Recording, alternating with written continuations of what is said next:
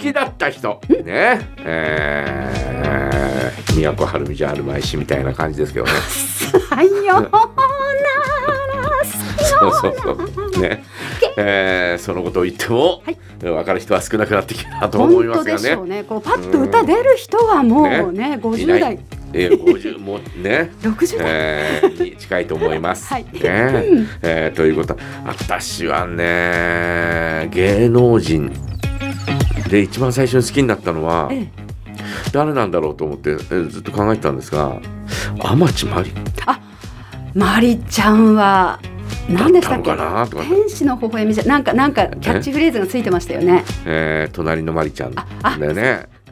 えーまああの最初に、えー時間ですよ」という番組でね、えー出てきたわけですよ。はいで、えー隣の2階に住むね、えー、まりちゃんっていうねそんな、えー役柄で出てきて何をするわけではない。ちゃんただ窓辺に座ってるっていう。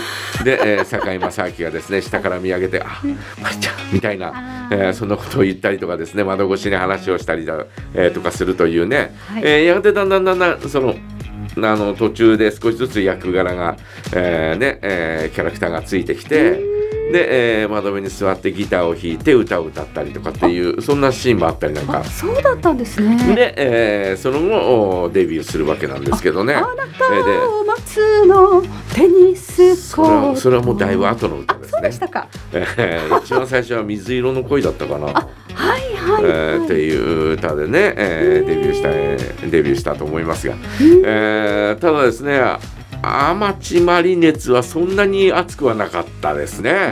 えーあー好きだなーとかっつって、はい。えー月刊明星とか平凡とかね、えーそういう雑誌に載ってたあポスターをですね、ええーこう壁に貼ったりなんかして、うんうん。で、えーやがてそれにプラス、えー浅岡めぐみというね、あはいはいはいはい。うあちのじゃないでしょ、えージャガの浅岡めぐみじゃない。違う違う浅岡さんのことが好きだったんだ浅岡めぐみ。えジャガの浅岡さんも小学校中学校の時はですね人気ありましたよ。そうですよね。いやね。そんな感じがします。す。お姫様みたいなで感じで。ししかもなななアドニス。な何々委員長っていうのを、えー、大体やってたりなんかしたんで。ああそんなえ感じーみんながしますのなんかこうちょっと憧れの、おーねえー的だったというのはね、えーこれは一応言っときます。が、えーね、そうだったんですね。えーそのおおね、えーこうあ浅岡さんとは別の浅岡めぐみ字が違いますけどね、浅岡めぐみというね、えー歌手がですね、えー私の彼は左利きという歌でデビューしたわけですよ。はい。いやなんて可愛いんだろうとかって、えー思ってですね。無理やり左利きにして。えーいや左利きにそんなことはしないですけど、はい。えーまあいいなとかって思って、えー見てたりまたそこでポスターが増えるわけですよ。ねえー壁に貼るポスターがです今ね、えー壁だけではなくですね襖に貼ったりとかですね、えーしながらですね増えていくわけなんですね。はいで、えーやがてですね中学に入学する直前にですねはい。アグネスちゃんがデビューするわけですよ。じゃあおっかの上ひんなげしな花よ。花よじゃない。花花でだよ。えーえー、アグネスちゃんがデビューしてはい。これが中学1年生になる年の確かあものの資料を読むと1月1日の夜のヒットスタジオで、えー最初に出たというそんなようなのをなんかで読んだような気がしますけど。なんせ、えーその年のね、えー4月にはあー中学1年生になるわけなんですが。はいはい。えーまあ友達のうちに行くとレコードがあったりとかですね、えーしてああまあアグネスちゃんって、えー女の子にもとても人気があったそうですね。なんかあのねおぼつかない日本語がまたなんか真似しちゃったりしてね。なんか新鮮でとっても可愛いなって思いました。そうですかじちゃんいいね。可愛いね。みたいななんかそんな感じですいません。帰ってもらえますか？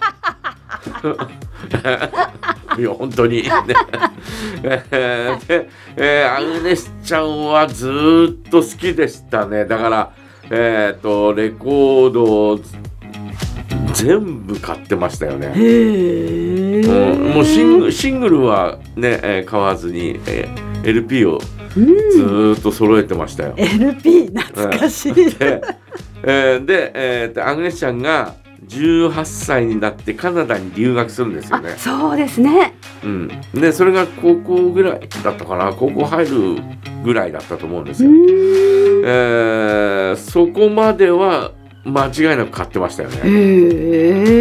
で、えー帰ってきて、えーアゲインっていう歌で、えーまあね、えーあまた帰ってきて、えー歌うんですが、えーそのあたりも何枚か、えー買ったりなんかして、だから結構、結構な好き加減でしたよね。あ。そうだ私もアグネスちゃんのおかげで当時香港ってイギリス領だったんですよね、うんうん。それをねなんかね社会科の勉強で、うん。アグネスちゃんがねっていうので覚えた気がします。あそう,、ね。なんだ。香港はここにあってイギリス領なんだ。うん。って思って、そうだね。まあ後に返還されるんですけど、うん。アグネスちゃんのおかげです社会の点が取れたのは。変換されてね、はい。えー今良かったのかどうなのか分かりませんけど、はい。ね、えーまあアグネスちゃんというね、ねえーのは好きだったよね。うん。学生の時はもう間違いなくアグネスちゃんだったよね。なんか清楚な感じがしますもんね。うん。で、えーまあまあまあその後、えー高校になってからはですね、えーそんなに、えーこうなんだ思い入れ入れ込んだ女性歌手っていうのはあまりいないかもしれあな。いもうそこからなじゃあもうずっとグラビアで。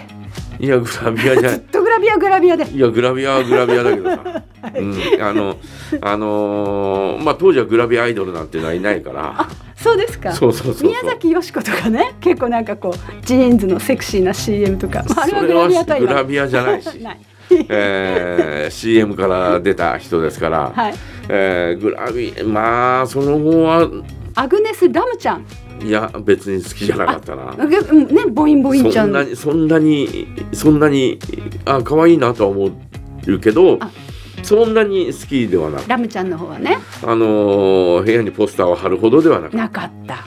吉田麻里っていう多分誰あまり知らない、えー歌手がいたんですよ。へーえー真っ赤な耳たぶという歌が唯一ちょっとだけヒットしたというね。真っ。赤な耳たぶきえーその吉田麻里という子はちょっと好きでしたね。えー高校の時にね、うん。えーレコードも買ったりなんかしましたけど。でもね最近になって最近になって何年か前に、えー検索してみたらはい。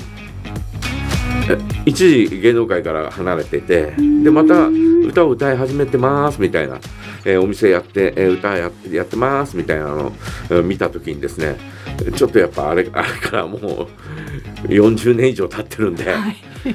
ちょっと 面影が 崩れちゃった。見なきゃ見なくてもよかったなみたいなね。ありますねそういそううのってね。いうのはねやっぱねやっぱあの芸能人の方というのは、はいはい。